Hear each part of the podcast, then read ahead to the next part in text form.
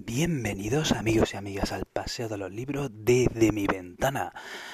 Aquí estoy, asomado a la ventana, que es lo más próximo que tengo a la calle, que es lo más próximo que tengo a un paseo. El problema es que las vistas de, mi calle, pues la verdad es que no son las más, las más atractivas del mundo ni las más inspiradoras, pero bueno, aquí estoy haciendo el programa que es, como me, que es lo que me propuse, que es lo que me prometí que es lo que os prometí. Y aunque en este podcast, pues, como he dicho ya muchas veces, la audiencia pues sea minoritaria, al menos comparado con los otros podcasts que tengo, pero bueno, si tengo un compromiso, hay que hacerlo. Hay que hacerlo y hay que llevarlo a cabo. Hoy ha sido un día difícil porque, bueno, el gobierno nos anuncia que hay tres semanas más de confinamiento. Mm, quizá debería explicar para el que no esté para el que me esté escuchando desde fuera de España o para el que me esté escuchando dentro de varios años, decirles que eh, ahora mismo estoy grabando este podcast bajo la cuarentena del COVID-19, que llevo ya creo que tres semanas, yo he perdido ya la cuenta, ¿no? Llevo tres semanas, un mes de confinamiento y faltan tres semanas más. Aquí en España, a las 8 de la tarde, todos los días sale la gente a las ventanas a aplaudir a los sanitarios, a los, a los enfermeros, a los médicos. Y hoy por primera vez me he decidido a salir a la ventana a aplaudir. Resulta que los primeros 10 días no salí porque estaba, estuve muy enfermo, probablemente tuve el COVID, no lo sé. El caso es que los primeros días luego ya no quise salir y hoy me he animado a salir y ha pasado lo que ha pasado, que me he echado a llorar. Me he echado a llorar porque, en fin, uno tiene los sentimientos a flor de piel y bueno, por lo demás, estoy a muerte grabando. Me he propuesto que, este confinamiento al menos pues se convierta en una, en una oportunidad, que esta crisis se convierta en una oportunidad y voy a aprovecharlo y voy a grabar, estoy grabando como una bestia. Eh, alguien que esté, que acaba de llegar de, diga, pero tú de, qué va este podcast? Es que... Mm, pero tú hablas de libro o hablas de ti. Yo, eh, para si, se acaba de llegar, el que está aquí de antes ya lo sabe, que este no es un podcast de libros, sino un podcast donde uso los libros para como excusa para hablar de los temas que a mí me interesan. ¿eh? Este al final es mi podcast más íntimo, entonces lo siento si acaba de llegar y te estoy decepcionando porque, porque no estoy hablando del libro, I'm sorry, pero bueno, eh, es como, no sé, llevo ya no sé cuántos episodios así y bueno, pues lo, siento, ¿no? Entonces, hoy voy a hablar de un libro que terminé hace un mes, que se llama No seas neandertal y otras historias sobre la evolución humana. Hay dos autoras que son Sang Hee y Shin Jong Yoon. Toma ya, son una es coreana y otra es de origen coreano. Y y mire, no seas neandertal y otra historia de la evolución humana, me interesaba un montón este libro y este tema. Creo que la prehistoria es sin duda alguna la época más fascinante de la historia de la humanidad.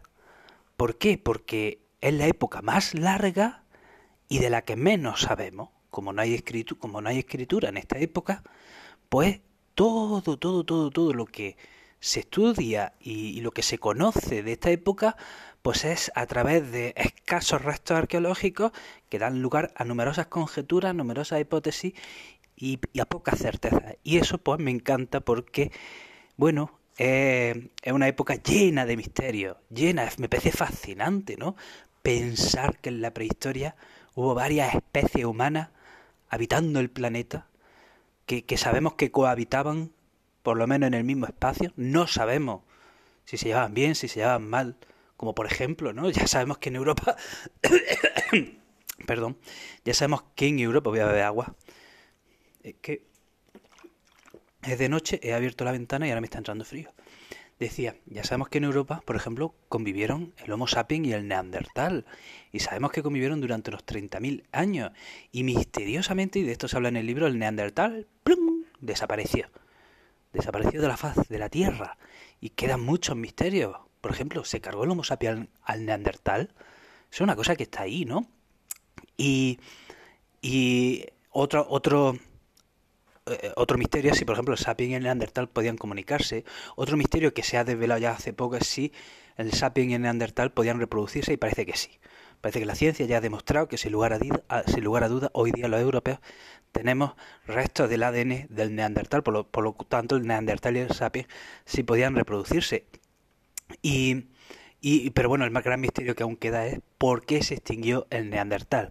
Entonces, como ven, bueno, esta época me apasiona me apasiona, me fascina el tema de, la prehistoria.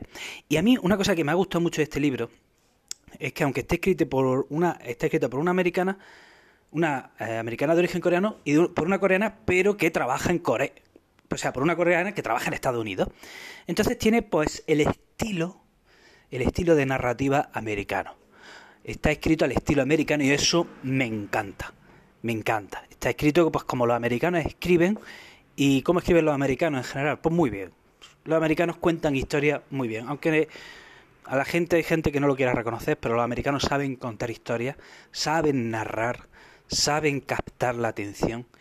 Y eh, los anglosajones en general hacen una cosa que, bueno, en España nos vamos poniendo las pilas pero con retraso. Y es la de divulgar a la vez que, que entretienes. Saber divulgar, saber impartir un conocimiento científico, saber impartir cultura, pero a la vez saber entretener, saber hacer que el relato sea menos, saber captar la atención del espectador. No hay que aburrir.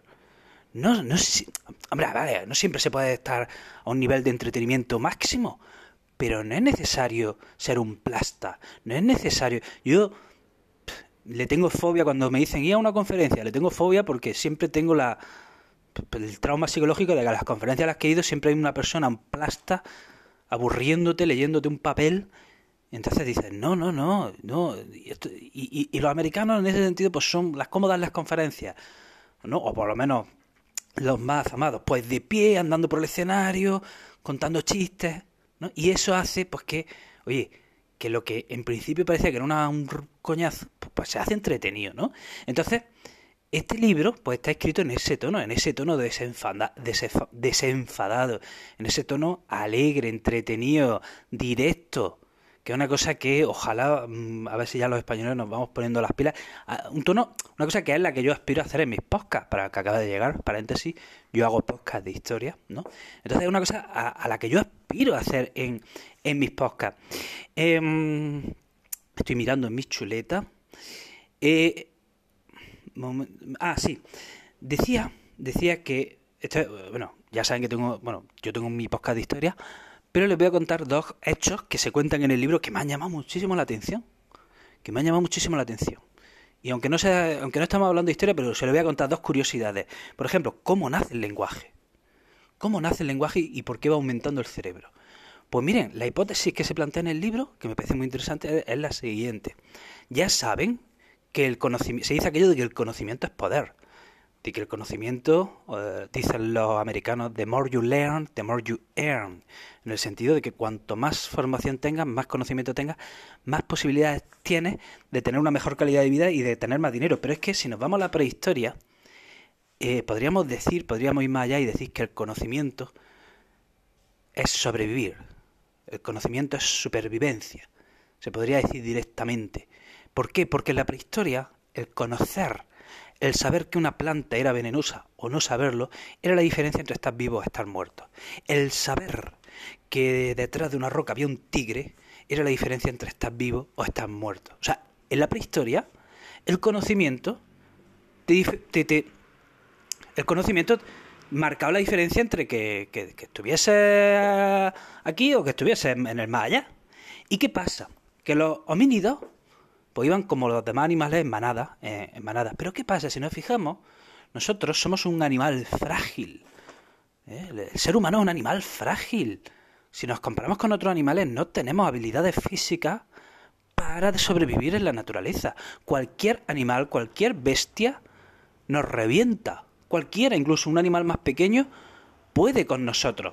Un ser humano no tiene habilidades físicas necesarias para poder... ¡Oh! Una moto. Este es el tercer acontecimiento más importante o el segundo acontecimiento más importante del día. El primero es cuando fui a comprar al supermercado y ahora el ver una moto. Decía... Eh, ¿Qué más? ¿Qué más? Ah, sí. Que decía que, que como animal, que como seres humanos somos seres tremendamente frágiles, ¿no? Entonces, ¿qué pasa? ¿Cómo podían sobrevivir las tribus? Esos animales frágiles, esos homínidos frágiles en la sabana. Pues comunicándose entre ellos y comunicándose la información necesaria. Es decir, si un homínido se enteraba de que había una planta venenosa, tenía que comunicarle a los compañeros que esa planta era venenosa.